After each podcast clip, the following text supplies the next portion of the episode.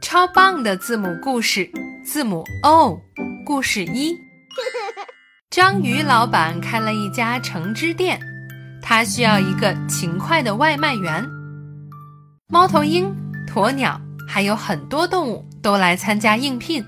鸵鸟说：“虽然我不会飞，但是我一步可以跨越八米那么远。”猫头鹰说：“我可以飞，我绝对比鸵鸟送货快。”小朋友们想一想，究竟谁会成为更好的外卖员呢？章鱼老板会选择谁呢？Owl，猫头鹰；Orange juice，橙汁；Octopus，章鱼；Ostrich，鸵鸟